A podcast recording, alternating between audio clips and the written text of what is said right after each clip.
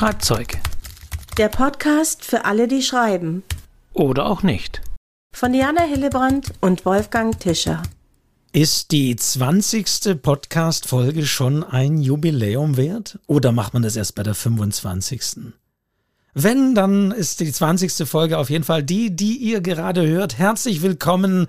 Mein Name ist Wolfgang Tischer von literaturcafé.de und ich begrüße die Autorin Diana Hillebrand, die mit mir zusammen diesen Podcast macht. Hallo Diana. Hallo Wolfgang, es ist die 20. Folge und ich finde auf jeden Fall, dass das zu feiern ist. 20 Folgen, Wolfgang. Also wir müssten jetzt einen Sekt öffnen oder sonst wie, aber da wir uns ja nicht so ganz persönlich gegenüber sitzen, wird es schwierig, aber wir machen es. Spätestens zur 25. dann. Ja. Alle 14 Tage gibt es ja diesen Podcast immer um 0 Uhr. Das flechte ich hier so immer beiläufig mit ein.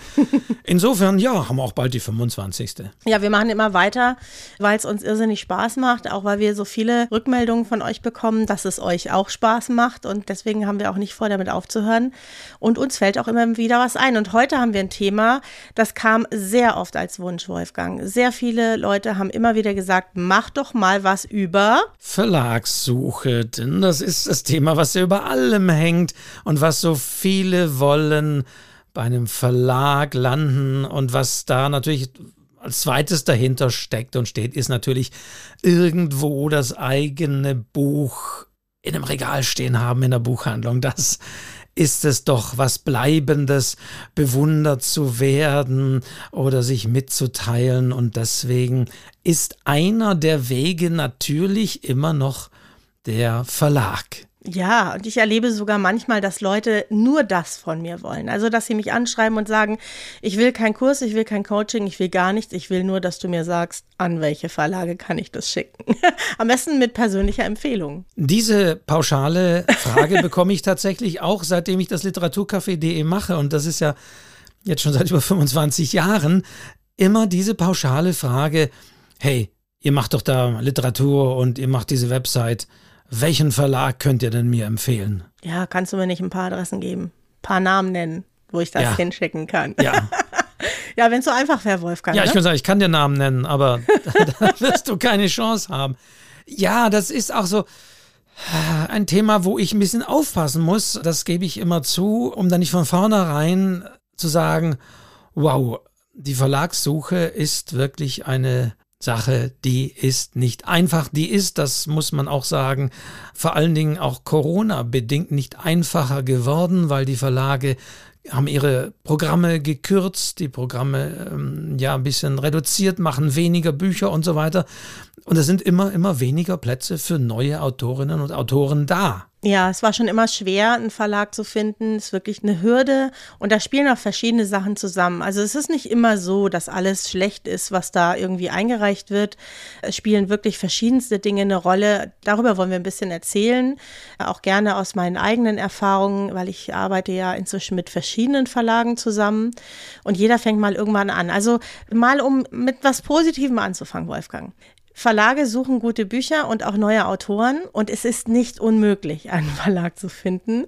Es ist nur nicht so einfach. Und ich glaube, manche versuchen es vielleicht ein bisschen zu früh. Ja, oder gehen es grundsätzlich falsch an oder haben auch ganz andere Vorstellungen von dem, was Verlage eigentlich machen und eigentlich sind. Mhm. Aber Diana, bevor wir mhm. da jetzt noch einsteigen, müssen wir natürlich, weil manche jetzt wahrscheinlich diese Episode hören und sagen, oh, ihr hattet doch in der Folge 18 war es zum Thema Pitch und Exposé die Aufgabe gestellt, schickt uns euren besten Pitch und in dieser Folge, in der 20. Episode vom 27.3., da wollt ihr doch sagen, wer denn deinen zweibändigen Schreibratgeber gewonnen hat. Ja, das stimmt. So, und was sagen wir denen? Den sagen wir, das passt eigentlich auch gut zur heutigen Folge, weil ein Pitch wäre ja vielleicht auch was, was man an einen Verlag schickt.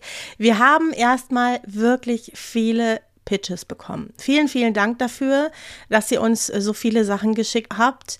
Und wir wollen aber ein bisschen mehr draus machen. Also ich glaube, es lohnt sich, eine eigene Sendung zu machen, nochmal zum Thema Pitch, weil ganz so das Gelbe vom Ei war es noch nicht. Wir hatten nämlich in der Sendung ja einen guten Pitch. Und das ist ja eigentlich immer, was ich auch lerne. Man soll ja auch an positiven Beispielen das zeigen.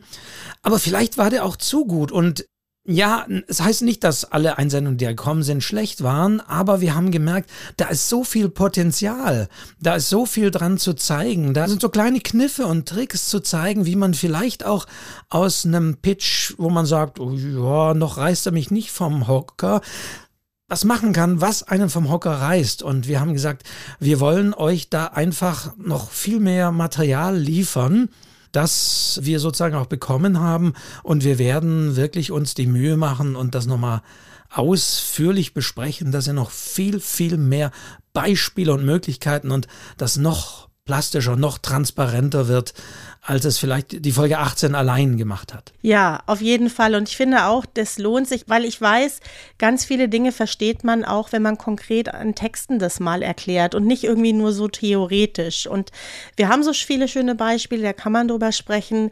Schreiben lernt man, indem man schreibt. Wir machen so eine kleine, ja, man kann schon sagen, so einen kleinen Kurs hier mit unserem Podcast zum Thema Pitch und werden mal ganz konkret auf die einzelnen Details eingehen. Was ist gut daran? Was kann man besser kürzer machen? Ist es zu lang? Ist es zu kurz?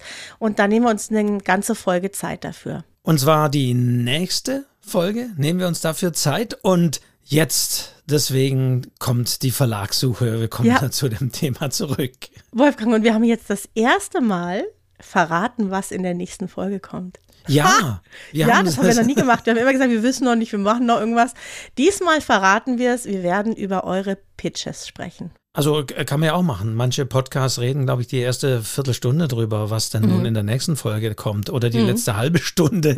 Also klar, also diesmal, genau, freut euch drauf. Ich glaube, das wird wirklich gut, weil in Ansatzpunkten haben wir das schon mal so ja, besprochen. Also Folge 21 in 14 Tagen am Sonntag. Genau. So. Und heute geht es um die Verlagssuche. Ja, du musstest ja noch nie einen Verlag suchen, Wolfgang. Du hast es ja eigentlich, oder? Ja, ich selbst nicht, aber ich habe durchaus äh, Autorinnen und Autoren gehabt, wo ich gesagt habe, oh, das ist gar nicht mal so schlecht. Da sehe ich tatsächlich Potenzial, dass dieses Manuskript einen Verlag findet. Und ich habe tatsächlich schon Manuskripte weiterempfohlen, weitergegeben, Wobei ich jetzt gleich sagen muss, bitte schickt mir keine Skripte. Also das passiert in ganz seltenen Fällen, wenn ich in einem Schreibseminar merke, da sitzt eine oder da sitzt einer, wow, da ist wirklich oh, da ist was, da werde ich mal gucken. Und klar, ich kenne ja schon sehr, sehr viele Leute wie du ja auch in Verlagen oder Literaturagenten. Und da habe ich das schon erlebt, was daraus geworden ist oder was nicht daraus geworden ist. Also ich war auch schon vor vielen, vielen Jahren, wenn ich dran denke, so eine meiner ersten Begegnungen war ich damals mit dem Autor Wolfgang Burger, der schreibt Krimis, so Karlsruhe-Krimis unterwegs. Ich weiß nicht, ob er das hört, aber das ist, oh Gott, das ist fast auch schon 25 Jahre her, so mit dabei, wie er damals so seinen Verleger getroffen hat und erste Bande geknüpft hat, saß ich so, so zwei Tische weiter oder sonst wie und habe das so ein bisschen beobachtet. Und ich kriege es schon mit und ich kriege es natürlich auch mit durch diese Frage, die mir immer wieder gestellt wird, weil ich es natürlich auch hier in diesem Podcast versuche zu vermitteln. Und dann sagen die Leute, ja gut, wenn du das weißt, dann hier, da ist mein Manuskript, ich hätte gern einen Verlag, mach mal. Sehr lustig. Also insofern ja, ich kenne es schon. Du hast jetzt gesagt, du hast schon mehrere Verlage. Das ist ja, ist das was Besonderes oder ist das mittlerweile auch gang und gäbe, dass man, wenn man einen Verlag hat, auch gerne mal wechselt, zu einem anderen Verlag geht? Mm, ich habe gar nicht gewechselt, sondern das hat sich ergeben aus den verschiedenen Genres. Weißt du, ich habe meine München-Bücher bei einem ganz tollen Münchner Verlag. Also alles, was mit dem Thema Bayern und München zu tun hat, da gibt es einiges von mir, das ist bei einem Münchner Verlag.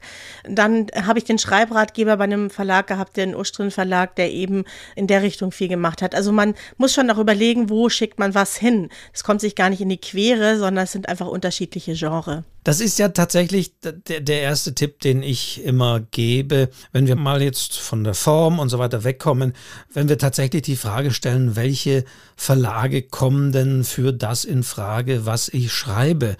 Und ich hatte ja schon diese pauschale Frage in dieser Form genannt, die natürlich so beliebig ist, dass sie natürlich überhaupt nichts aussagt. Das wäre genauso gleiche, oh, welches Reiseziel könntest du mir denn empfehlen? Oder welches Auto könntest du mir empfehlen? Oder ja, das, das ist beliebig, das hängt davon ab. Mhm. Und ich gebe immer den Tipp, stellt euch vor, euer Buch ist bereits erschienen, ihr geht in die Buchhandlung, in welchem Regal steht's denn? Ja. Wo würde es stehen? Was wiederum natürlich, da sind wir wieder beim Thema Pitch, Exposé, natürlich die klare Antwort auch auf die Frage geben muss, in welchem Genre ist es, wer ist die Zielgruppe und so weiter. Da hatten wir auch schon drüber geschrieben. Ja, und dann weiß man, wo ist das Regal? Und wenn man weiß, wo ist das Regal, dann guckt euch doch mal einfach die Buchrücken dieser Bücher dort an und guckt euch die Verlage an und dann seid ihr schon mal auf dem guten Weg, dass ihr grundsätzlich schon mal die Verlage findet, die Namen rausfindet, die in Frage kämen. Ja, und das kann ich wirklich bestätigen. Mein erstes Kinderbuch Paula, die Tierparkreporterin, hatte ich geschrieben oder hatte einen Teil davon geschrieben und hatte eine Illustratorin. Das Ganze ging über so einen Wettbewerb, das will ich jetzt gar nicht näher ausführen. Und dann habe ich mir überlegt, wer könnte sich dafür interessieren? Und ich habe das nicht an Ravensburger oder Belz und Geberg geschickt oder an Arena, weil ich mir gedacht habe, das ist so ein regionales Thema, das muss eigentlich ein Münchner Verlag sein, der so Münchner Bücher macht. Und ich kannte einen, und zwar kannte ich die Bücher. Ich kannte die Bücher vom Volk Verlag, weil die immer so schön waren. Die waren immer wahnsinnig aufwendig gemacht, die waren einfach sehr toll gesetzt, sie hatten einfach eine tolle Optik und die haben mir immer gefallen die hatten, sehr ungewöhnlich, kein einziges Kinderbuch. Und ich habe diesem Verleger irgendwann nachts geschrieben, ich hatte also in diesem Wettbewerb, wir waren in der Endauswahl, sind dann rausgefallen, geschrieben, dass ich das eigentlich gerne bei einem Münchner Verlag hätte und dass er schöne Bücher macht und ob er sich dafür interessieren würde. Und der hat mir am Sonntag dann geantwortet. Ich habe Samstagnacht geschickt. Ich war eigentlich ziemlich traurig, weil ich in dem Wettbewerb rausgeflogen war.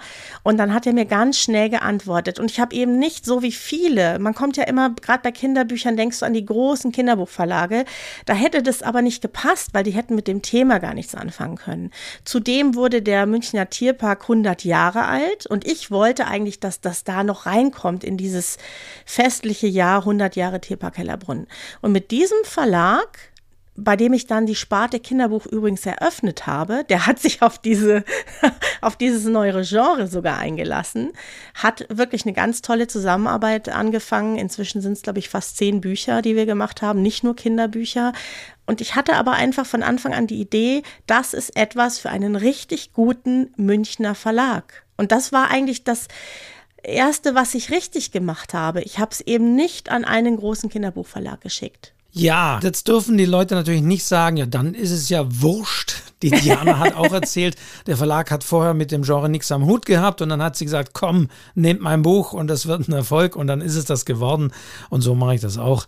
Ist ja wurscht. Nee, es ist, glaube ich, schon gut, sich Gedanken gemacht zu haben und auch das hat sich immer mehr, auch in den letzten Jahren zugespitzt, dass tatsächlich auch die Verlage sehr häufig schon viel, viel mehr erwarten, dass man sich als Autorin, als Autor Gedanken gemacht hat, dass man weiß, für wen man schreibt, also Zielgruppe, mal so ganz banal und platt gesagt, dass man wie gesagt, das Genre kennt, dass man in etwa weiß, wer schreibt denn dann noch so. Das sind Dinge, die immer wieder aufscheinen. Zum Beispiel eben beim Exposé, wo wir gesagt haben, man sollte Genre nennen, man sollte vergleichbare Autorinnen, Autoren nennen und so weiter.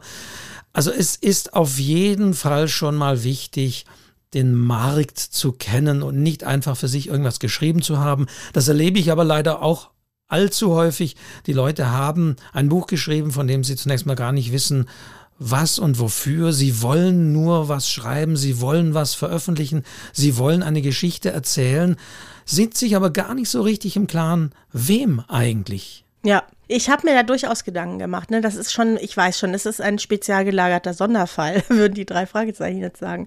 Weißt du, ich habe mir Gedanken gemacht, das Thema war München. Und das war ein Verlag, der stand ganz groß für das Thema München. Und diese Bücher von dem Verlag liegen in sämtlichen Münchner Buchhandlungen. Und das, was ich da mache, ist ja so eine Münchner Kinderbuchreihe. Und ich habe einfach gedacht, die wären perfekt dafür, auch wenn sie bis jetzt noch keine Kinderbücher haben. Die haben inzwischen auch andere Kinderbuchautoren. Es hat sich wirklich ausgeweitet. Zum zum Glück hatten das vielleicht auch schon so ein bisschen auf dem Schirm, das weiß ich natürlich nicht. Aber ich habe mir durchaus Gedanken gemacht, dass das ein Thema ist, was eben sehr regional ist und was ich jetzt nicht an den Verlag in Köln schicken muss, weil das jetzt nicht so was ganz Großes war, weißt du, das ist schon sehr regional angesiedelt gewesen. Also es ist wie bei jeder Bewerbung oder sonst wie ganz klar, man sollte zeigen, dass man sich mit dem Thema auseinandergesetzt hat, dass man sich auch mit dem Unternehmen auseinandergesetzt hat. Mhm. Das heißt, man sollte in etwa wissen, ist das der richtige Verlag? Ich meine, es ist ja auch sehr frustrierend, wenn man etwas an Verlage schickt, wo eigentlich von vornherein klar ist, da hätte man das nie hinschicken sollen. Das war klar, das ist nichts für die und sonst wie. Dann ist man nur frustriert, weil man wieder mal eine Absage hat, aber auch ein bisschen was zumindest die Ausrichtung angeht, ist es der richtige Verlag, absehbar war, dass das so kommen muss. Und mhm. da tut man sich dann auch keinen Gefallen. Ja, und das passiert ganz oft. Ne? Das höre ich auch von meinen Verlagen immer wieder, dass sozusagen, auch wenn die sagen, sie nehmen kein Lyrik, sie machen kein Kinderbuch, das wird einfach alles dahin geschickt. Ja, es, als würde man das einfach ignorieren, was die auf ihren Webseiten auch eben häufig sehr explizit sagen. Die schreiben häufig sehr explizit, was sie für Manuskripte wollen, ob sie überhaupt Manuskripte wollen. Es ist egal. Die Leute schicken einfach alles hin egal was es ist. Und das auch ein bisschen unhöflich, ne? Das ist, also hättest du dir überhaupt keine Gedanken gemacht, was dieser Verlag eigentlich darstellt und wofür er eigentlich steht. Also man kann sich ja einfach mal das Programm anschauen. Und das macht natürlich auch dann den Ruf des sogenannten unverlangt eingesandten Manuskripts bei den Verlagen so schlecht, weil die einfach so schlecht sind, weil sie im Durchschnitt muss man einfach so festhalten, einfach schlecht sind, weil es vertane Zeit ist, weil es mühsam ist, aus diesen Haufen wirklich die Perlen rauszupicken, so man sie dort überhaupt findet.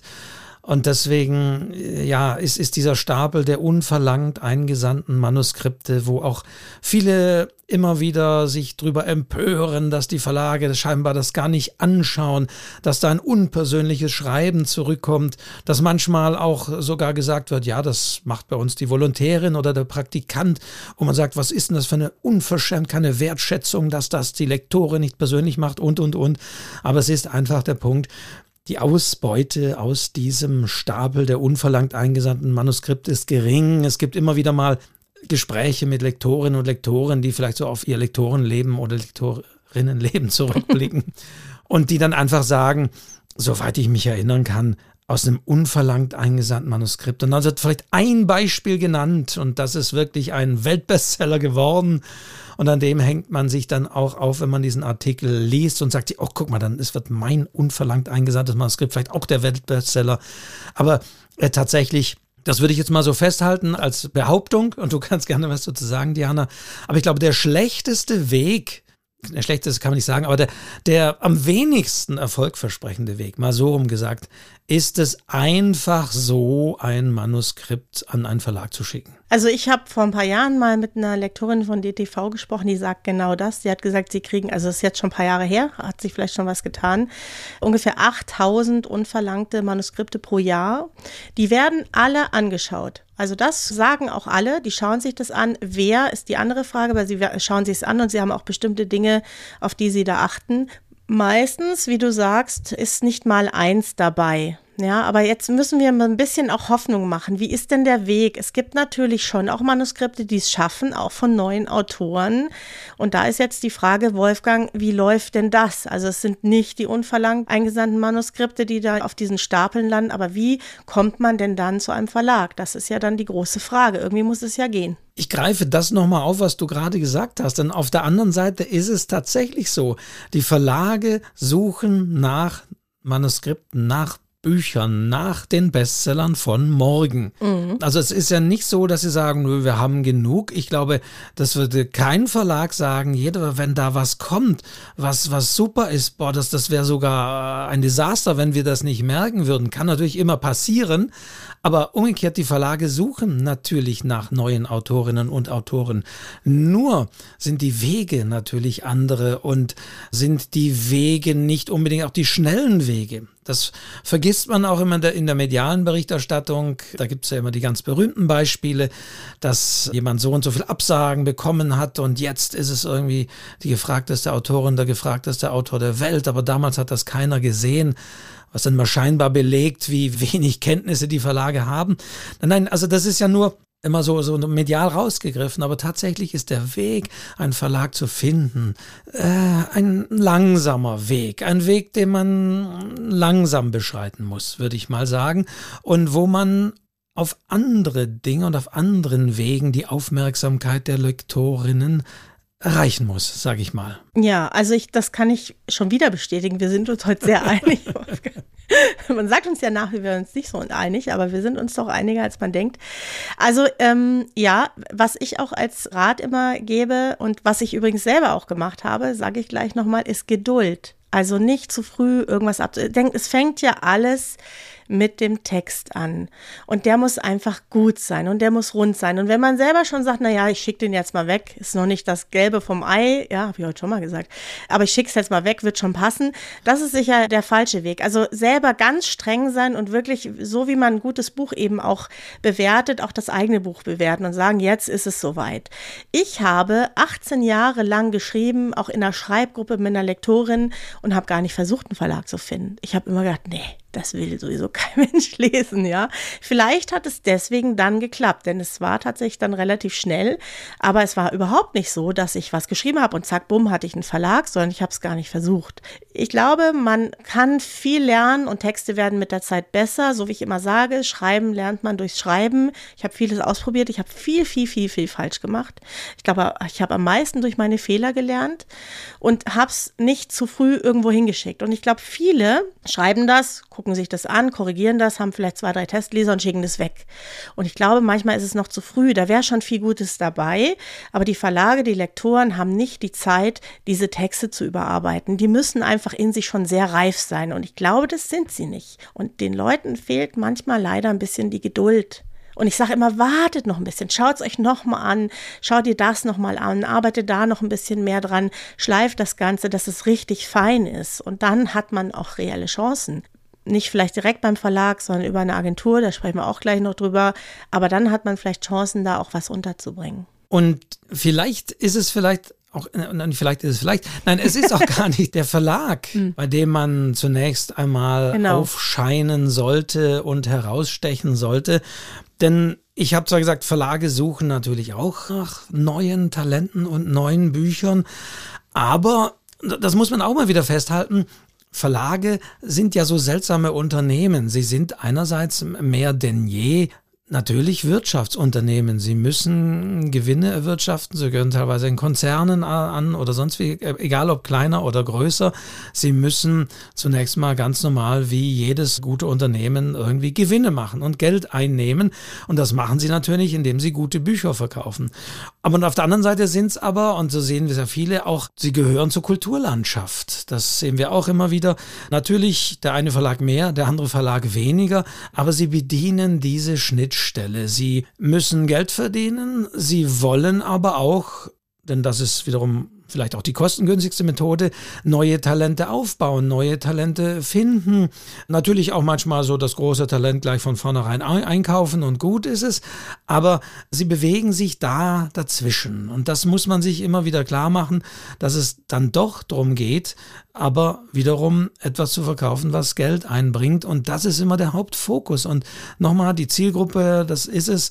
Man muss sich eben Gedanken machen, ist mein Text wirklich in dieser Form schon gut genug, dass er die Leute begeistern wird? Und ein Verlag ist ja eigentlich stellvertretend für, für die Leserinnen und Leser, hofft ja darauf, dass das Buch ein Bestseller wird. Und sei es nur regional, wie du sagst, wenn man sich auf ein gewisses Gebiet fokussiert oder in einem gewissen Genre oder sonst wie. Aber man hofft darauf, dass dieses Buch die Leute begeistert. Und das sollte der Text natürlich auch. Und manchmal reicht es eben nicht, wenn man selbst als Autorin oder als Autor nur begeistert ist oder wenn die Mutter begeistert ist oder die Schwester oder der Nachbar. Das sage ich auch immer wieder. Das sind die falschen Ratgeber. Die sind natürlich begeistert, aber es begeistert eben dann wirklich nicht die kritische Leserschaft, die in diesem Genre schon alles rauf und runter gelesen hat. Die will was ganz Besonderes. Und danach suchen die Verlage und das muss man sich klar machen. Da muss man manchmal durch ein bisschen aus sich heraustreten und wie du gerade sagst, dann schreibt man nochmal 18 Jahre, bis es wirklich gut genug ist. Hoffentlich aber nicht 18 Jahre an ein und demselben Buch. Das wäre auch nicht so gut, sondern man sollte da auch ein bisschen verschiedene Dinge ausprobieren. Ja, obwohl vom Winde verweht hat, glaube ich, 20 Jahre gedauert. Ne? Nein, nein, ich habe mich ausprobiert. Ich habe nicht nur an eine, ich habe gar nicht an dem Buch geschrieben. Ich habe an Geschichten geschrieben. Ich habe mich auch an Schreibwettbewerben beteiligt. Ich bin einfach so in diese ganze Welt reingerutscht. Ich habe kleine Lesungen gemacht Meine Geschichten wurden immer länger. Ich habe einfach verschiedene Perspektiven ausprobiert, alles Mögliche. Es hat mir auch einfach wahnsinnig viel Spaß gemacht, mich da auszuprobieren und da wollte ich keinen Verlag. Ich, ich erinnere mich auch, dass du in dieser Folge, die man ja auch noch nachhören kann, Lesungen davon berichtet hast, von ja. ganz, ganz sch schlimmen Erfahrungen zunächst. ja, ja, da hat man so ein bisschen einen Eindruck. Und aber letztendlich ist das immer der Erfolgsweg. Egal, ob es heißt, ein gutes Buch irgendwann zu schreiben oder einen guten Verlag zu finden. Mhm. Ich glaube, der Erfolgsweg ist nicht der, über Nacht irgendwie den Bestseller zu landen, sondern sich da hinarbeiten. Und das, was du jetzt so sagst mit da so zufällig und rein und mal geguckt und ich weiß nicht, ist aber das, was die Profis dann wiederum Networken und sich ein Netzwerk aufbauen nennen, mhm. um das mal etwas unbescheidener, nicht so wie du, Diana, sondern etwas unbescheidener zu sagen, was man in dieser Zeit natürlich auch machen kann und machen sollte in einer feinen und höflichen Art natürlich. Ich meine, diese Verbindungen aufbauen, vielleicht mal an einem Schreibworkshop von einer Lektorin aus einem bekannteren Verlag teilzunehmen, mal an einem Schreibwettbewerb teilzunehmen, mal auf Platz erst vielleicht gar keinen, nichts zu gewinnen, dann mal auf dem dritten Platz zu landen, dann mal weiter empfohlen zu werden und sonst wie. Also sich, wie soll ich sagen, eine gewisse Aufmerksamkeit zu erarbeiten durch das, was man macht, indem man eben auch an Schreibwettbewerben teilnimmt, Fortbildungen macht, Leute kennenlernt, sich umschaut. Denn das ist ein wichtiger Weg, sich, sich dieses Netzwerk aufzubauen. Viele sagen dann immer, ja, da muss man ja jemanden kennen in dem Verlag, sonst hat man eh keine Chance. Aber das ist ja auch nicht, was den Leuten so passiert, sondern auch daran muss man ja arbeiten. Ja, und so baut man sich halt langsam auch so ein bisschen seine Biografie auf. Also ich kann mich erinnern, meine erste Autorenbiografie, das war wirklich, da wurde eine Geschichte von mir vom Bayerischen Rundfunk vertont. Das waren so kleine Sachen, weißt du, das waren so kleine Eckpunkte, an denen man sehen konnte, die beschäftigt sich wirklich damit. Das sind so kleine Schritte. Das wollte ich aber auch so. Ich glaube, ich hätte anders gar nicht gekonnt, weil ich musste so an dem Ganzen auch wachsen. Ich musste wirklich erstmal auch lernen, mit meiner Sprache umzugehen, mit was ist mein Stil, was will ich überhaupt schreiben. Das war bei mir alles so aus mir selbst heraus und ich habe auch diese Jahre gebraucht und habe sie auch sehr gemocht. Ich habe auch durch diese intensive Textarbeit in dieser Schreibgruppe so enorm viel gelernt, auch durch die Texte der anderen, weißt du, weil wir das immer so vorgelesen haben und gegenseitig kritisiert haben, darüber gesprochen haben und das hat mir wahnsinnig viel gebracht. Und deswegen ist es einfach mein Weg gewesen. Bei anderen geht das sicher auch viel schneller. Ja, bei mir war das halt so. Ich hatte es da auch nicht besonders eilig damit, weil ich ja eigentlich gar nicht vorhatte zu veröffentlichen. Das ist dann ja irgendwie mehr oder weniger so zufällig passiert, weißt du?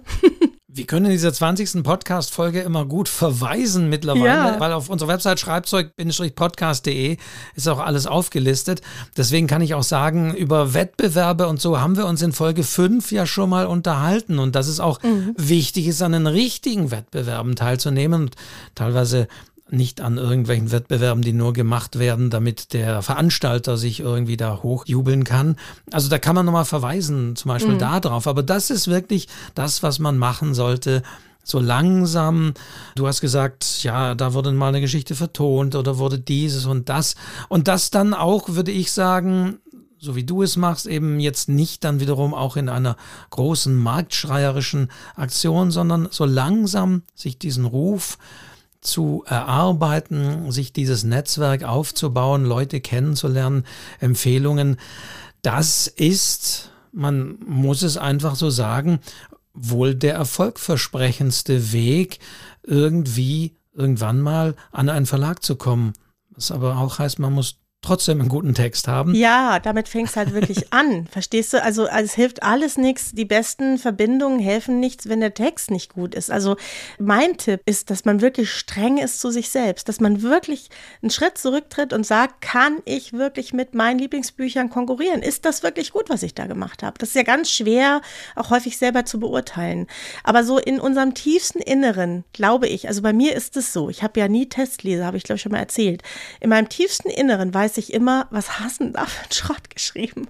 Und dann schicke ich das aber auch nicht irgendwo hin, weißt du, dann würde ich auch eher meinen Verlag anrufen und sagen, ich brauche noch ein paar Tage, das ist noch nichts, bevor ich das irgendwo hinschicke. Ich bin extrem streng mit mir, deswegen äh, mache ich auch so gerne diese Kurse Sprache und Stil oder sowas, weil ich finde, es geht immer noch ein bisschen mehr und dann kommt man auch so ein bisschen aus dieser Masse vielleicht heraus. Also man muss sich wirklich, wirklich Mühe geben dann hat man auch eine Chance. Und wenn man natürlich mit Qualität überzeugt und auffällt mhm. an den genannten Orten, sei es jetzt auf Lesebühnen, sei es bei äh, Wettbewerben, sei es bei ja, irgendwie Anthologien oder sei es eine Erzählung, die man irgendwo an einer ganz anderen Stelle erarbeitet hat. Also wenn man da aufscheint, wenn man da wahrgenommen wird, dann kann es und sollte es im Idealfall ja passieren, dass vielleicht da im Publikum Verlagsmitarbeiterinnen sitzen oder Literaturagentinnen sitzen. Ich erlebe das ja auch immer wieder. Bachmann-Preis ist zwar auch ein, schon ein etwas bedeutenderer Wettbewerb, aber auch da ist es natürlich so, dort fahren, so sie wieder können, hoffentlich auch in diesem Jahr, auch die Literaturagentinnen und Agenten hin und schauen sich zum Beispiel bei dem Kurs, der da auch im Umfeld gemacht wird, um nach neuen Talenten, die haben es nämlich schon so weit gebracht, dass die ausgewählt wurden für diese Kurse. Und natürlich, Verlage sind Wirtschaftsunternehmen, Literaturagentinnen und Agenten arbeiten auf Erfolgsbasis. Natürlich schauen die lieber an die Orte, wo sie schon wo es schon eine gewisse Qualitätsauswahl gab, wo sie eben nicht mehr ganz unten im Stapel der unverlangt eingesandten Manuskripte suchen und wühlen müssen, sondern wo schon ein bisschen sich die einfinden, die ja schon was gemacht haben, die aufscheinen, die andere schon mal für gut befunden haben. Also jemand, der halt in einem Wettbewerb gewonnen hat, das kann ja wohl nicht so schlecht sein. Gucken wir doch mal hin und, und, und. Also auch da über die Jahre, ich habe so viel nicht so viel, aber einige Autorinnen und Autoren auch so beobachtet. Das ist echt unglaublich, wenn man das manchmal auch sieht, was für ein Erfolg manche Leute über die Zeit geschafft haben. Und das, das würde man manchmal oder hätte man im Vorfeld nie gedacht. Mhm. Ich war gestern zu Gast in einer Schreibgruppe hier in München und da hat mir eine erzählt, die hat bei einem Schreibwettbewerb mitgemacht von einem Verlag. Sie hat nicht gewonnen, sie war nicht mehr in der Endauswahl, aber der Verlag hat sie danach angeschrieben und hat gesagt, die Geschichte hat uns eigentlich gut gefallen, das Buch hat uns gut gefallen, wir würden das gerne machen als Digitalbuch und so ist sie an den Verlag gekommen. Also da sieht man mal, dass alles auch zählt, ja, dass man wirklich auch über so einen kleinen Umweg dann einen Erfolg bekommen kann. Da hat die gar nicht mit gerechnet. Ja, hat sich natürlich irrsinnig gefreut, hat mich auch gefreut und so geht es eben manchmal auch. Also das hat mir auch die Dame vom Kulturreferat erzählt, dass manchmal Leute, die eben kein Stipendium bekommen, trotzdem von Verlagen angesprochen werden, weil die Sachen einfach gut angekommen sind. Also das kann schon auch so ein Weg sein. Aber Wolfgang, bevor wir uns da jetzt vertiefen. Ja, wobei ich muss tatsächlich nochmal, um auch nochmal Namen zu nennen, weil ich finde das immer ganz spannend, dass das fällt mir dann auch mal ein, also zum Beispiel Jörg Maurer, beispielsweise mhm. auch Münchner, der ja mit seinen Alpenkrimis Bestsellerautor ist und unglaublich erfolgreich war. Ihn habe ich auch vor Jahren das erste Mal kennengelernt, weil er in einem Wettbewerb, ich glaube auch von den Sandra Ustrin, also die Federwelt damals ausgeschrieben mhm. hatte. Und ich habe als Preis damals ausgeschrieben, dass ich den vertone als Sprecher. Mhm. Und so bin ich da mit ihm in Verbindung gekommen. Und damals hat er so Kabarett gemacht in München und so, so Bühnenprogramme und so Kleinkunst und so weiter. Und das war so die Verbindung. Und dann ist es wirklich unglaublich interessant zu sehen. Plötzlich durch irgendwas zieht er dran vorbei. Plötzlich hat er es geschafft, hat er irgendwie so den Nerv getroffen und jetzt eben mit seinen Alpenkrimis einen nach der anderen verfilmt im Fernsehen und und und, wo du denkst, Wow. Oder, oder selbst der häufig immer wieder genannte Sebastian Fitzek, ich weiß auch noch ganz in den Anfängen, habe ich auch Lesungen von ihnen besucht, wo ganz wenige Leute kamen. Und das muss man halt immer wieder festhalten.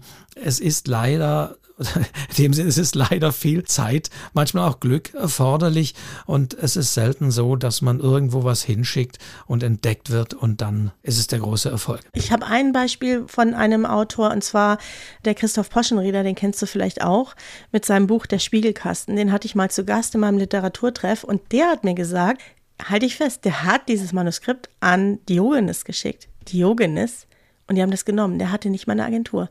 Also solche Geschichten, das ist so ein bisschen vom Tellerwäscher zum Millionär. Ja, das sind eher die Ausnahmen.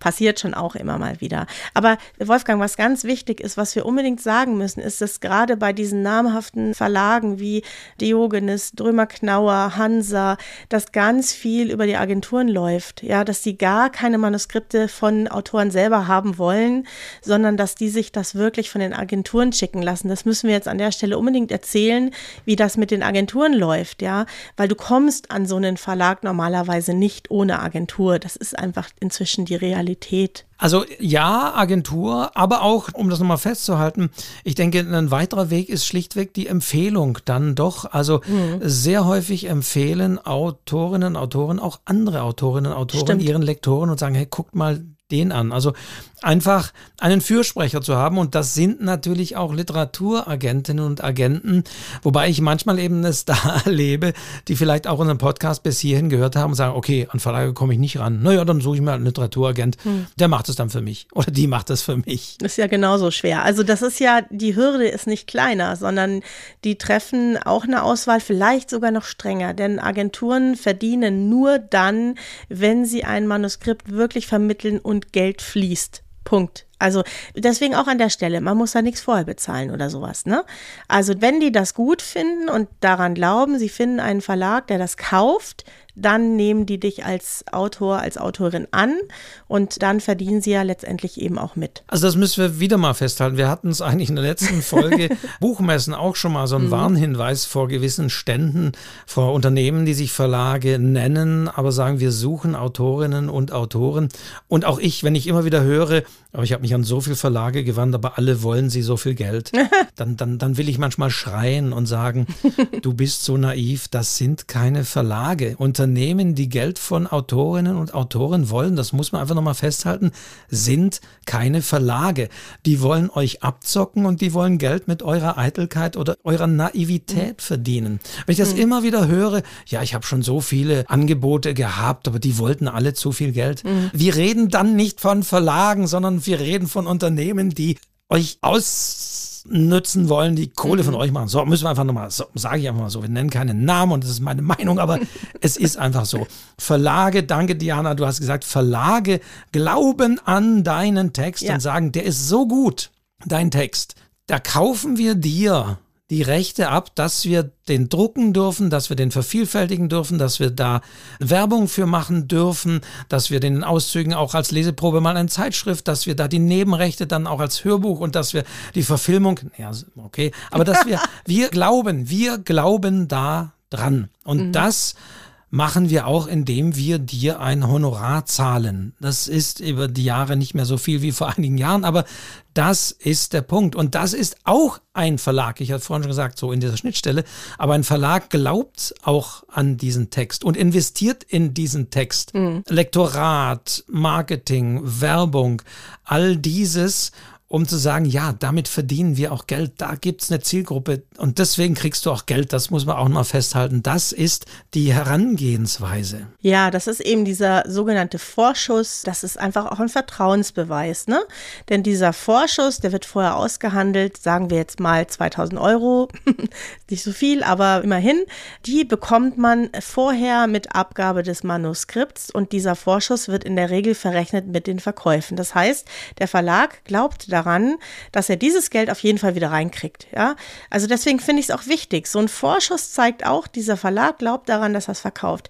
Der trägt das komplette finanzielle Risiko, denn floppt dieses Buch und verkauft sich nicht, muss man diesen Vorschuss auch nicht zurückbezahlen. Das wissen auch viele nicht. Also nicht ich bezahle für mein Buch. also ich werde auch manchmal gefragt, was hast du bezahlt? Also ich habe noch nie was bezahlt, sondern ich bekomme einen Vorschuss und der wird mit den verkauften Exemplaren eben verrechnet. Und je höher der ist, umso mehr glauben natürlich auch die Verlage, dass sich dieses Buch gut verkauft. Und trotz allem so unwahrscheinlicher wird es werden, dass es zu einem weiteren Buch kommt, wenn dann doch die Einnahmen weit unter diesem Vorschuss hm. liegen. Aber tatsächlich so ist es. Und ja, auch das hat sich natürlich in den letzten Jahren geändert.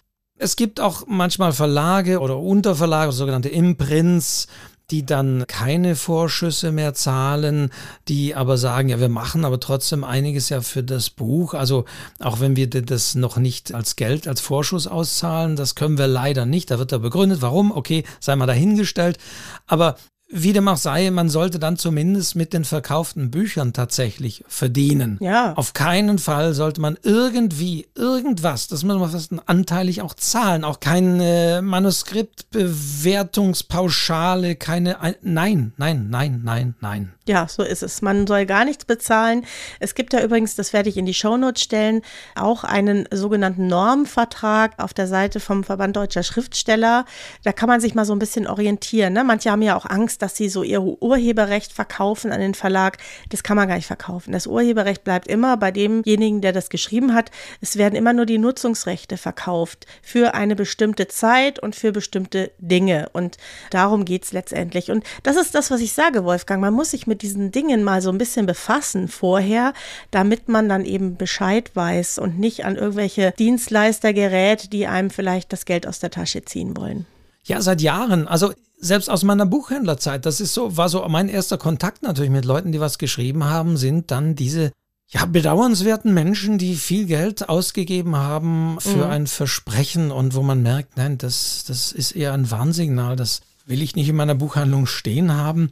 All das hat sich geändert, für die jetzt sagen, aber es gibt doch Self-Publishing ja. oder so. Da machen wir auch mal eine Folge drüber. Ja. Es gibt seriöse Dienstleister, das muss man auch sagen, mittlerweile natürlich gerade auch im Zuge des Self-Publishing, seriöse Dienstleister, Print-on-Demand-Dienstleister, Covergestalter und, und, und. Das, da kann man sich für einen seriösen Preis eine seriöse Dienstleistung kaufen, wenn man keinen Verlag haben möchte. Aber das ist deutlich zu trennen von diesen Unternehmen. Und mir ist es immer wichtig, sich, also manchmal merke ich, die Leute sind gar nicht in dieser Denkwelt. Mhm. Die Leute haben einen Text geschrieben, ein Buch geschrieben, vielleicht auch sehr innerlich für sich geschrieben und sagen, so, jetzt ist mein Buch da. Da steht drin, was ich sagen möchte. Da habe ich eine Zeit lang gearbeitet. Da habe ich wichtige Erfahrungen aus meinem Leben mit reingebaut. Das ist etwas, wo mir Freunde und Bekannte gesagt haben, boah, das hätten sie selbst nicht gedacht und was mein Leben, wie anstrengend das war und was ich alles durchmachen musste. Das ist eine Erfahrung, die will ich den Leuten mitteilen und deswegen suche ich jetzt einen Verlag. Also das erlebe ich so, diese Herangehensweise, dass mein Buch dann in die Buchhandlung bringt und dann verkauft es sich.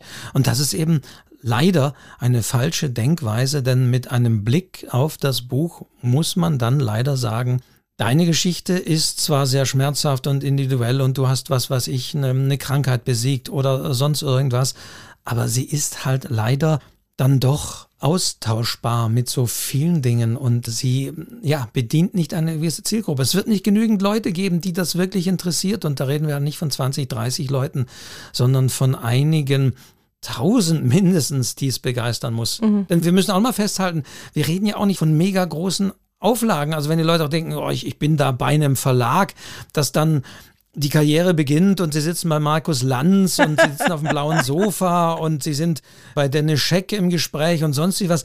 So sehen, dass das, das ist ja da, auch da wieder nur die Spitze derer.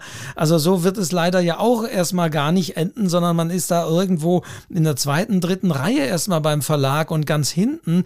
Und in einem halben Jahr ist alles schon wieder vorbei, weil dann kommt schon wieder das neue Verlagsprogramm. Und dann fragen die vielleicht schon, ob man am zweiten Buch auch schon arbeitet und so weiter. Also auch das muss muss man sich klar machen, einen Verlag zu finden und zu veröffentlichen, heißt ja eben auch nicht hier großartig medial was zu machen, sondern es kann sein, das Buch kommt auf den Markt und ich, genau das wollte ich, wir reden ja selbst in so, so kleineren wir reden ja wirklich, du hast ja schon gesagt, von ein paar hunderttausend Euro Vorschuss. Und wir reden teilweise auch von Auflagen, von Büchern, die ebenfalls nur 2000 Stück oder 3000 Stück so sind zunächst mal. Also man darf sich auch nicht täuschen lassen von diesen großen Auflagenzahlen, die manchmal auch genannt werden und, und sonst wie oder in manchen Verlagsvorschauen. Das ist alles auch nur eine Spitze. Ja, das ist ein Weg, den man geht. Das ist auch ein weiter Weg und ist auch ein langer Weg, aber das kann schon funktionieren. Ne? Auch als Midlist-Autoren kann man gut damit klarkommen, aber meistens dauert das einfach ein paar Jahre. Man muss einfach ein paar Bücher auf dem Markt haben und dann wird das langsam einfacher. Ich werde in meinen Schullesungen total oft gefragt, ob ich reich bin. also ich bin nicht reich, ich bin innerlich aber sehr reich, sage ich dann immer. Ja, das ist so die Vorstellung, ne? Die denken, man ist so wie Jane K. Rowling. das, das schwingt, ist einfach ja, ja. Nur, das ist einfach die Spitze und ich kenne sogar Verlagsverträge, wo drin steht, geben Sie Ihre Arbeit nicht auf. Also die meisten Kolleginnen und Kollegen, die ich kenne, die haben einen Brotjob, die haben noch eine Arbeit, die ihnen so ein regelmäßiges Einkommen sichern, weil man auch nie weiß, wie so ein Buch läuft. Das kann auch ein Verlag übrigens nicht sagen. Aber Wolfgang, wir, wir dürfen uns nicht zu sehr verquatschen. Wir müssen jetzt noch mal erzählen, wie geht man auf einen Verlag zu? Also wir haben ja eigentlich in der letzten Folge schon ein bisschen darüber gesprochen. Da ging es ja um Pitch und Exposé. Das sind ja zwei Bestandteile oder können zwei Bestandteile sein. Also was braucht man, um auf einen Verlag zuzugehen?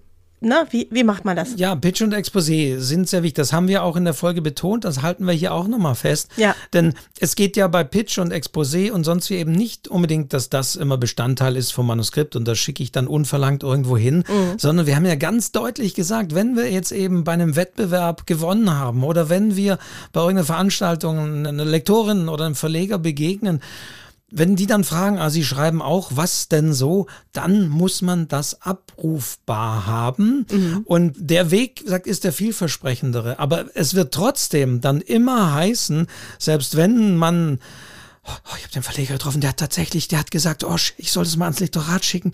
Oh, ich bin jetzt, oh, ich werde jetzt, hm, das, das sollte man sich dann auch nicht verrückt machen lassen, denn letztendlich, klar, wollen die dann doch wieder diese Basis haben. Also ein Pitch-Exposé und sie wollen vor allem bei Neulingen hatten wir auch in der Folge schon gesagt, schon mal ein fertiges Manuskript haben. Mhm. Das heißt, man darf da nicht irgendwie nur den Anfang haben. Man sollte idealerweise auch, das klingt zwar merkwürdig, aber das ist auch wichtiger denn je, schon zeigen, dass man auch schon vielleicht am zweiten oder dritten Buch arbeitet und da einiges mehr halt als, als nur das eine Buch, an dem man zehn Jahre gearbeitet hat, um dann einfach zu signalisieren, ja, ich will schreiben, ich kann schreiben, ich kann mehr als ein Buch schreiben schreiben. Wie gesagt, es hat in den letzten Jahren hat sich einiges verändert und tatsächlich die Reihe, die Fortsetzung, der Anknüpfungspunkt und sonst was, das ist wichtiger denn je und das sollte man parat haben. Das heißt, wann immer der Verleger sagt, ja, das klingt interessant oder Lektorin klingt interessant, heißt das aber doch, man wird jetzt wieder auf den Weg zurückgeworfen. Man kann da nicht einfach nur, ja, ich schicke ihm eine Word-Datei rüber. Nein, so ist es nicht. Das heißt, man muss doch wieder formell dieses ganze Besteck und Werkzeug haben. Man muss seine Vita vorbereitet haben. Man muss eben Pitch und Exposé vorbereitet haben und nicht in dem Moment erst anfangen und das ganze Manuskript und das dann geordnet und bezugnehmend idealerweise natürlich auf dieses Gespräch eben ans Lektorat schicken. Genau, und eine Leseprobe, da sind so 30 bis 50 Seiten üblich und da sollte eigentlich auch immer der Anfang dabei sein, wissen auch viele nicht, nicht irgendwas aus der Mitte. Man kann das vielleicht so ein bisschen splitten, aber normalerweise sollte es irgendwie auch der Anfang sein, den man da hinschickt, dann ein Anschreiben. Also es ist wirklich eine Bewerbung wie für eine Firma, wo man das eben hinschickt. Man hat sich genau überlegt, warum schreibe ich diesen Verlag jetzt an. Auch so ein Alleinstellungsmerkmal. Ne? Also wenn man es genau nimmt, sind ja alle Bücher schon geschrieben worden. Alle Themen sind schon durch. Wir schreiben sowieso immer über das Gleiche. Also muss man das Merkmal rauspicken, wo man sagt, das ist aber wirklich was Besonderes. Das gibt's so vielleicht noch nicht. Ja, ich habe das mal in einem Gespräch mit einer Lektorin erlebt. Da habe ich auch so erzählt über mein Buch und dann sagte sie an einer Stelle, boah, das ist super, das habe ich so noch nie gelesen, das habe ich so noch nie gehört. Das ist immer gut, ja, wenn die merken, ach, da steckt vielleicht ein bisschen mehr dahinter oder ein bisschen was anderes dahinter als das, was man kennt. Das ist dieser USP, ja, dieses Alleinstellungsmerkmal, wo man sagt, das könnte was Besonderes sein. Und das sollte man alles schön vorbereitet da liegen haben, das fertige Manuskript auf jeden Fall. Und dann geht man, wenn man große Verlage sucht, auf jeden Fall über Agenturen, die dann in eine Vorauswahl treffen. Da schickt man übrigens genau das Gleiche hin. Vielleicht ein Pitch, auf jeden Fall ein Exposé, eine Vita, eine Textprobe und so weiter. Auch die haben ihre Spezialgebiete, die sie auf der Webseite zeigen und haben dann auch ihre Verlage, auf die sie zugehen. Und das sage ich auch nochmal aus der Erfahrung, was ich immer wieder höre und das ist auch ein wichtiger Punkt man sollte das tatsächlich eben vorbereitet haben und dann wirklich auch ernst nehmen. Denn es wird nicht selten passieren, wenn man wirklich das Glück hat und man trifft zum Beispiel eine Lektorin, ein Lektor, der dann sagt, oh ja, das klingt interessant, schicken Sie uns das doch mal zu. Mhm. Dann darf man nicht sagen, okay, jetzt ist schon gesetzt, die spricht da für mich und die regelt das und ich schicke das zu. Nein, man sollte jetzt davon ausgehen, dass das wiederum die Kollegin sieht. Und das habe ich schon auch so oft gehört, dass die Leute gesagt haben, ja, die, die erste Lektorin war begeistert, aber dann ging es über eine Kollegin oder Verlagsleiter und die meinte dann plötzlich, ach so, nö, ach, das weiß ich jetzt von gar nicht. Echt, hat, hat man das gesagt? Und also man sollte auch da wieder dann wirklich mit all diesen Unterlagen ganz formell, nicht zu salopp oder sonst wie oder denken, oh, jetzt hat mir da mal jemand so mal schnell gesagt, klingt ganz gut, schicken Sie uns mal was, dass ich dann schon da den Fürsprecher habe und dass das schon zu so und so viel Prozent gesetzt ist, sondern dass man dann auch wieder wirklich ganz sauber mit diesen, gerade du hast die, die Dinge gesagt, das dann angeht. Ja, und dann kommt die nächste Hürde. Dann habe ich ja gedacht, ja wunderbar, Lektorin hat es gefallen, alles schön und gut. Aber was viele auch nicht wissen, innerhalb der Verlage gibt es so Runden, dann sitzen die zusammen und dann müssen die Lektoren in der Regel den anderen dieses Buch schmackhaft machen, sage ich jetzt einfach mal. Die stellen es häufig. Also auch wieder pitchen. Ja, die stellen es vor, die sagen, was ihnen daran gut gefallen hat und dann wird eben mit mehreren Leuten, auch mit dem dem Verleger wahrscheinlich und dem Vertrieb und was weiß ich nicht, was noch für Leute dabei sitzen, entschieden, ob man dieses Buch wirklich einkauft. Und ich habe auch schon erlebt, von Kollegen gehört, Kolleginnen gehört, dass die in dieser Runde rausgefallen sind. Teilweise haben die sogar schon einen Vorschuss bezahlt gehabt und trotzdem wurde das Buch nicht gemacht. Ja. Sicher ist es dann, wenn man einen vom Verlag unterschriebenen Vertrag hat, dann ist es, und naja gut, selbst dann kann mal ein Buch trotzdem nicht erscheinen aus tausend Gründen, die müssen wir jetzt hier nicht nennen, aber dann ist es relativ sicher, dass es kommt. Ja, also man sollte dann auch wirklich dranbleiben. Aber dranbleiben auch nicht, indem man nervt. Das nee. wissen wir ja auch alle. Aber ja, also auch das kenne ich, auch das habe ich schon gehört. Plötzlich gab es dann mal, obwohl man alles dachte, es sind trockenen mhm. Tüchern und die Lektorin ist begeistert und geht das jetzt an und die ist, äh, findet den Text gut und wir haben auch schon die ersten Seiten mal so durchgearbeitet und das geht einen guten Weg, dass dann es plötzlich heißt, mh, hm, der Verleger hat es jetzt doch nochmal gesehen und weiß jetzt nicht so recht und so. Also man, es ist leider so, wir wollen ja nicht, also nee, aber es ist leider so. Man sollte dann da auch dranbleiben und vielleicht sich manchmal auch nicht zu früh freuen, denn auch da wieder die aktuellen Zeiten, ich hatte schon gesagt, die Verlage haben ihre Programme gekürzt, die haben die Plätze reduziert. Ein Verlag hat ja immer eine ganz, in der Regel eine ganz klare Zahl von Büchern, die pro Halbjahr traditionsgemäß äh, gemacht werden werden. Das sind belegte Plätze. Die sind wiederum auch nochmal intern vergeben. Das heißt, ja, hier Top 1 ist auf jeden Fall unser Bestseller, unser langjähriger Autor, der bringt ein neues Buch und der ist Seite 1 von unserer Vorschau. Und auf Seite 2, da ist noch ein Titel, den haben wir für viel Geld aus den USA in Lizenz auch nochmal gekauft. Das ist so unser Top 2, so ein bisschen international. Und dann kommt der auch schon langjährige Autor, der auch ein neues Buch hat, der aber jetzt nicht so der Bestseller-Autor ist, aber trotzdem versprechen wir uns einiges von ihm. Ja, und dann kommt meistens irgendwann hinter so der, der Neuling. Und das muss man auch ganz klar, das wird sogar über unter Umständen auch von den Literaturagenten, wenn man von einem Literaturagenten vertreten wird, natürlich auch das zum Beispiel bis in diese Details hinein verhandelt, auf welcher Seite oder welche Art von Titel ist man. Also man ist dann wirklich der Newcomer-Titel auf Platz zwei bitteschön und nicht irgendwo mhm. weiter hinten. Mhm. Also das ist dann auch noch ein Punkt, Verlag gefunden zu haben, welche, ja, wo in dieser Hackordnung innerhalb des Verlages ist man dann als Verlagsneuling und so weiter und so weiter. Also auch das wird haarklein austariert und da darf man sich auch nicht zu viel versprechen, dass man denkt, boah, jetzt haben die mich genommen und jetzt bin ich ja, da geht's ja schon los. Jetzt bin ich dann beim, in der, im nächsten Herbst auf Platz 1 der Verlagsvorschau. Nee, wenn, dann wird es vielleicht in ein oder zwei Jahren erst erfolgen. Mhm. Denn das kommt ja auch noch dazu. Das dauert. Ja, und weißt du, was man auch lernen muss, ist, man muss mit so viel Unsicherheiten umgehen. Also das ist einfach eine Branche, die sehr, sehr unsicher ist. Also ich habe da, ich könnte ein Buch darüber schreiben, was mir schon alles passiert ist. Ich habe schon bei einem Verlag mit fünf verschiedenen Lektoren zusammenarbeiten müssen, weil die immer wieder gewechselt haben. Ich habe einmal erlebt, bei Weltbild damals kann ich ruhig sagen, fünfstelliger Vorschuss für ein Buchprojekt, dann sind die in Insolvenz gegangen, dann ist das Ganze passé, dann ist es vorbei. Ja, ich habe schon erlebt, dass man gesagt hat, das wird für eine bestimmte Werbekampagne genommen, dieses Buch, und es ist wieder darunter gefallen. Also man muss in der Lage sein, mit so Veränderungen wirklich gut umzugehen. Für mich war das immer natürlich auch sehr, sehr hart, aber ich konnte mich immer darauf zurückberufen, dass ich einfach so gerne schreibe. Das habe ich auch schon vorher gemacht. Und ich habe mir, ich schreibe gerne und ich mache das nicht nur für einen Verlag, sondern das gehört schon immer irgendwie zu meinem Leben. Und diese Unsicherheiten, da kann, glaube ich, jeder, der veröffentlicht, kann davon Geschichten erzählen. Und das muss man erstmal aushalten können. Ne? Das ist nämlich nicht so, du hast einen Job, du hast einen Vertrag und die Sache ist sicher, sondern da gibt es ganz viel Unwägbarkeiten, die passieren können. Und manchmal kommt am Ende sogar was Besseres dabei raus. Das habe ich auch schon ein paar Mal erlebt, ja. Aber damit muss man eben zurechtkommen können, dass da nichts sicher ist. Das ist kein sicherer Job und jedes Projekt, jedes Buch wird neu verhandelt. Es kann sein, dass dein Verlag das erste Buch super fand, du bietest das nächste an und die sagen, ja, nee, also das wollen wir nicht, weil wir haben ja auch noch jemand anders, das ist ähnlich und so. Du musst immer wieder neu überzeugen und mit Begeisterung daran gehen. Aber es ist auch nicht unmöglich. Wir reden jetzt sehr negativ, Wolfgang. Jetzt wollte ich gerade sagen, so, liebe Hörerinnen und Hörer, jetzt äh, haben wir jetzt euch, jetzt haben wir euch so runtergeredet, dass ihr definitiv äh, wisst, ihr habt keine Chance.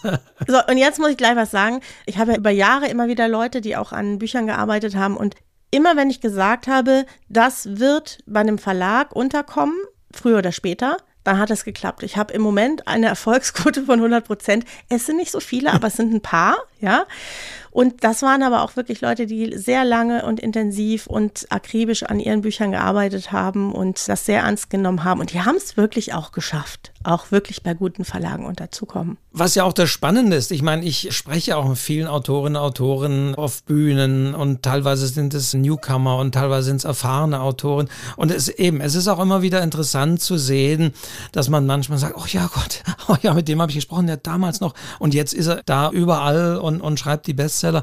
Also ich glaube, das ist, wenn man vielleicht wie wir so ein bisschen auch schon diese längere Sicht auf den Markt hat, das ist dann interessant zu sehen, auch von außen, aber das ist tatsächlich, was es ausmacht, dass es eben nicht so eine Sache von heute auf morgen ist, sondern dass man sich, und Diana, du stehst für mich auch dafür, wirklich dieses, dieses Positive und das an sich Glauben behalten muss, jetzt nicht im Sinne von so einem Schreibratgeber, Chaka, ich bin der Größte, ich bin der Beste, ich werde es schaffen, sondern wirklich, man muss da rangehen, vielleicht auch mit dieser Leichtigkeit. Und ich glaube vielleicht auch, dass diese Leichtigkeit hilft. Also umgekehrt ist es ja genauso, wenn man sich auch die Frage stellt, so wer ist denn so menschlich auch im Umgang so mit, mit am besten.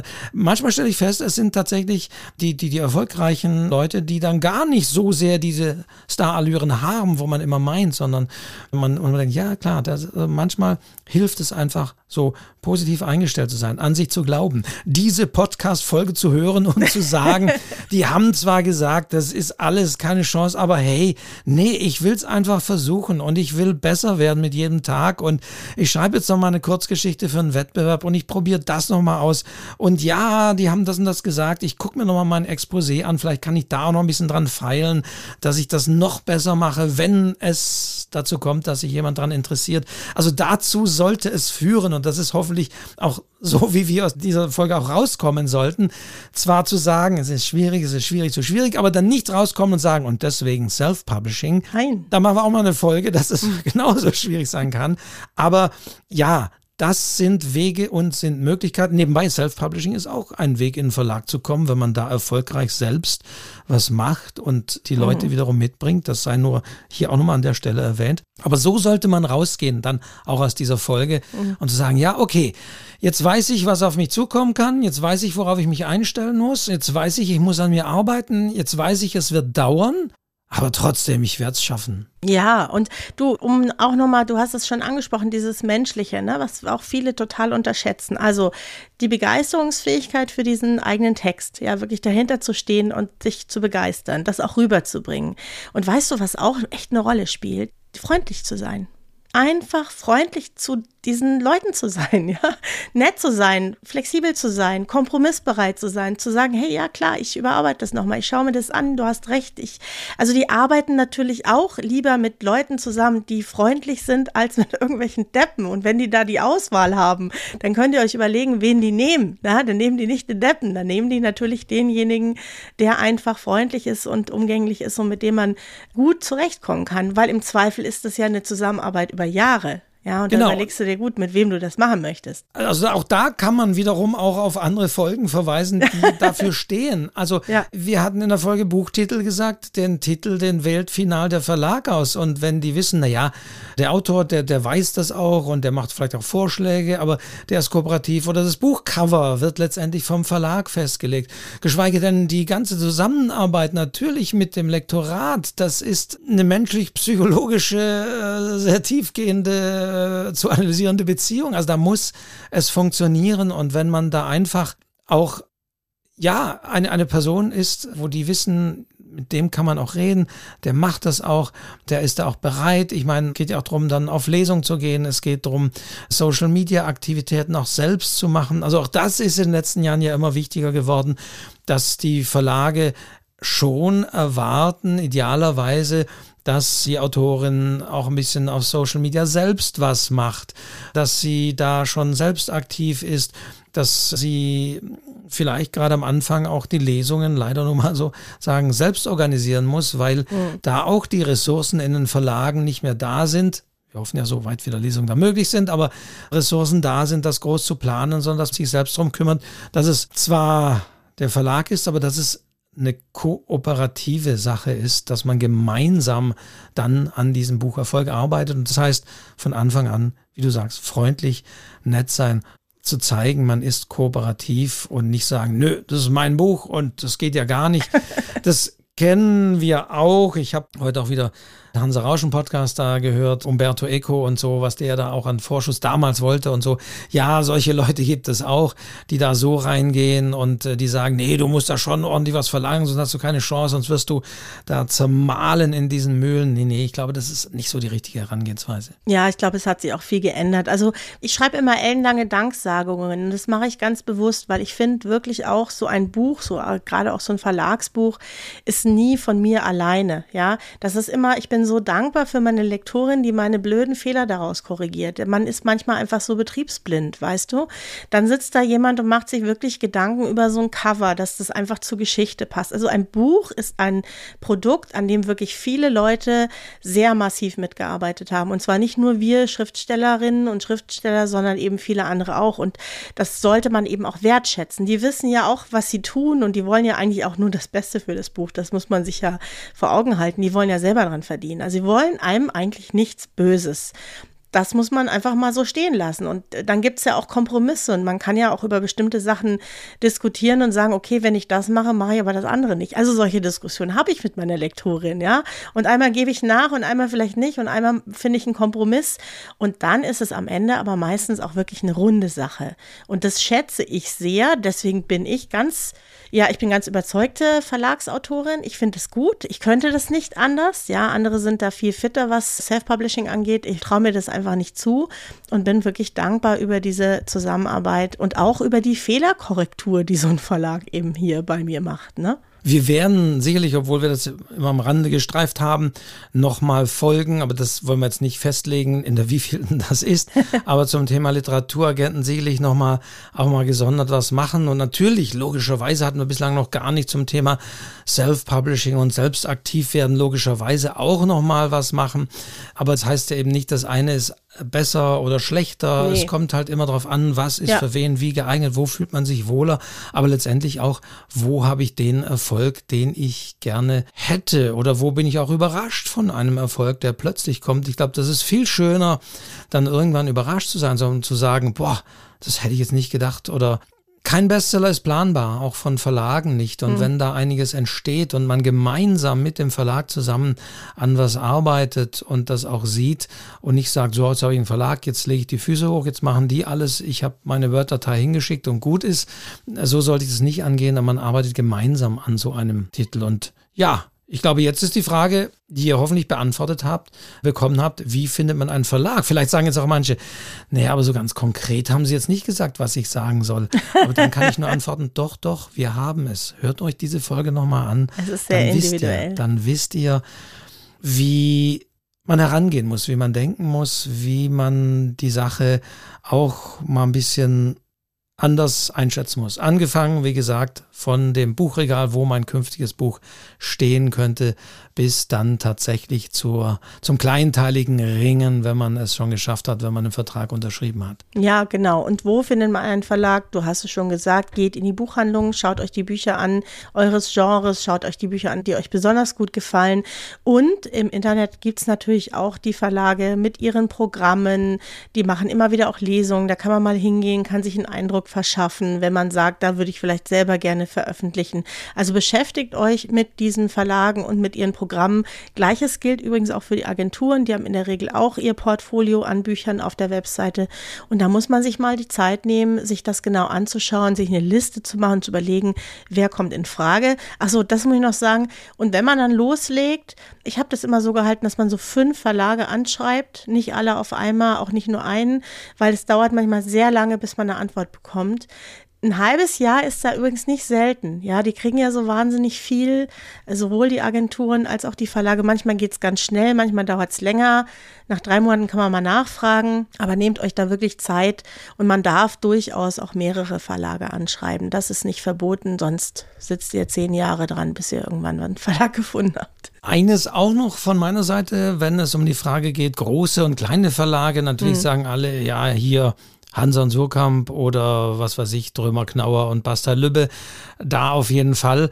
Es gibt wunderbare kleinere Verlage. Du hast es, Diana, ja auch erwähnt, zum Beispiel auch regionale Verlage, die manchmal vielleicht auch gar nicht so klein sind, aber die äh, zumindest einen regionalen Markt oder ein gewisses Genre speziell oder eine Nische bedienen. Also es lohnt sich auch dahin zu schauen. Allerdings muss ich da eine Einschränkung machen. Schaut bitte auch bei den kleinen Verlagen wirklich genau hin, ob sich da ein stringentes, gutes Verlagsprofil erkennen lässt. Mhm. Es gibt leider auch da viele Ein-Frau, Ein-Mann-Verlage, die machen ein Sammelsurium an Texten, die haben ein Kinderbuch, ein Roman, ein historisch, ein Sachbuch und sonst wie im Programm, aber da lässt sich keine klare Linie daraus erkennen. Das ist manchmal so ein bisschen ein Zeichen, dass man da vielleicht auch nicht so richtig und dass die nicht engagiert für eine Sache brennen. Mhm. Also wenn ihr bei einem kleineren Verlag schaut, dann schaut wirklich, wie sind die auch vertreten tatsächlich im Buchhandel das ist schon sehr wichtig, wenn die genauso das Problem haben, da in den Buchhandel zu kommen wie äh, einzelne Autoren, dann ist es problematisch.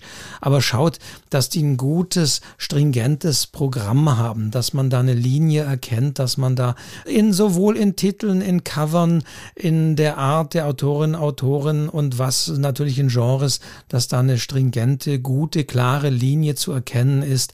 Das ist, glaube ich, so ein wichtiges Zeichen bei kleineren Verlagen, weil da muss man manchmal auch ein bisschen aufpassen, dass man da nicht an so einen Kleinkrämer- und Gemischtwarenladen gerät, sondern einen guten, also deswegen würde ich sagen, das ist nichts um Gottes es gibt wunderbare kleine Verlage mhm. mit einem super Programm, aber das sieht man sehr häufig und dann steht einem da der Mund offen, was sie teilweise auch an Ausstattung und so machen und dann ist man da sicherlich wiederum bei jemandem gut aufgehoben, aber wenn so ein Gemischtwarenladen, so ein kleiner ist, der sich Verlag nennt, auch ein bisschen vorsichtig sein. Das wollte ich jetzt einfach nochmal sagen. Mhm.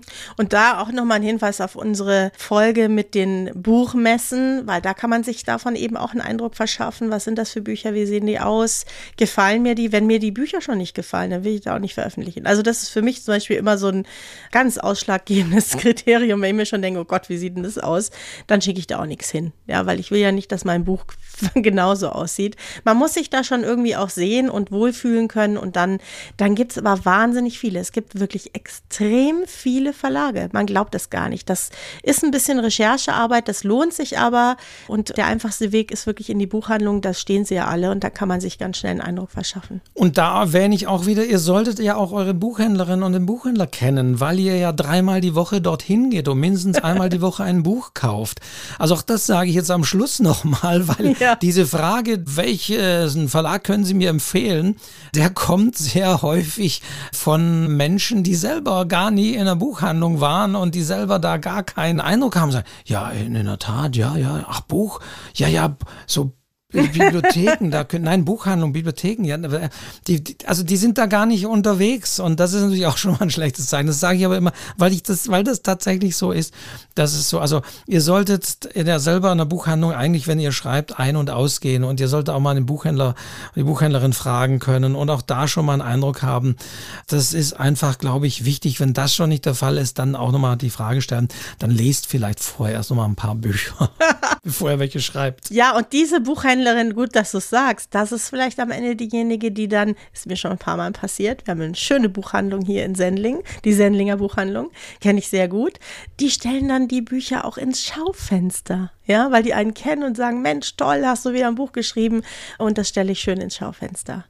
Ja, Wolfgang, ach, da könnte man wahrscheinlich stundenlang drüber reden. Ne? Also ein bisschen Glück gehört auch dazu übrigens. Also es ist nicht alles, man kann nicht alles vorhersehen und man kann auch alles richtig machen, trotzdem keinen Verlag finden oder auch ein paar Sachen falsch machen und auch einen Verlag finden. Es ist auch ein bisschen Glück.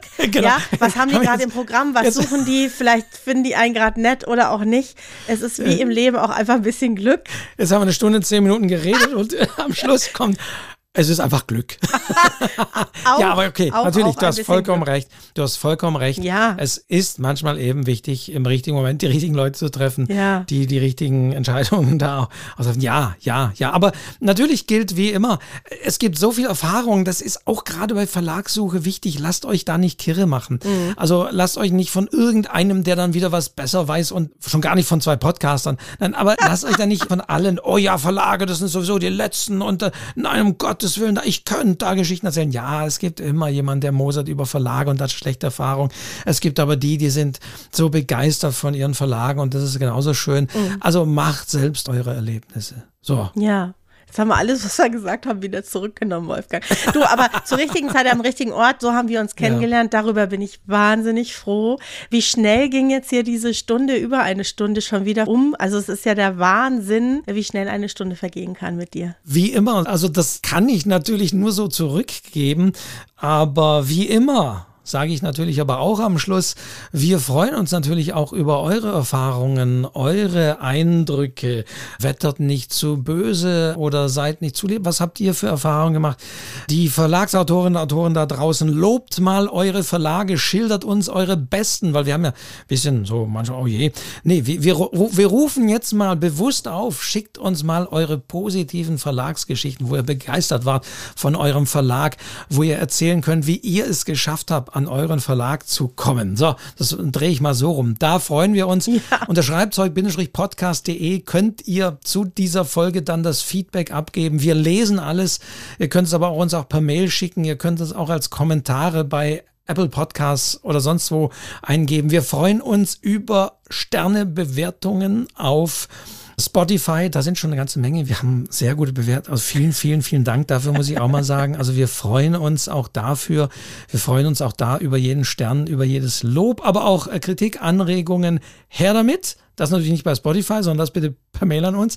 Nein, also ja, wir freuen uns über eure Rückmeldung. Und ein Punkt, da kümmern wir uns auch nochmal drum. Wir, tatsächlich hat uns schon jetzt jemand geschrieben, wir machen diese Arbeit und wir, wir haben wirklich Spaß dran. Es ist mhm. einfach so. Wir kriegen kein Geld für diesen Podcast, muss ich einfach sagen. Aber manche sagen, kann man euch irgendwas zukommen lassen und wir gucken, dass man, dass, dass wir irgendwann so Spendenmöglichkeiten mal aufziehen. Ja, das müssen wir jetzt mal angucken, wie das geht. Aber das machen wir auf jeden Fall dann über die Webseite.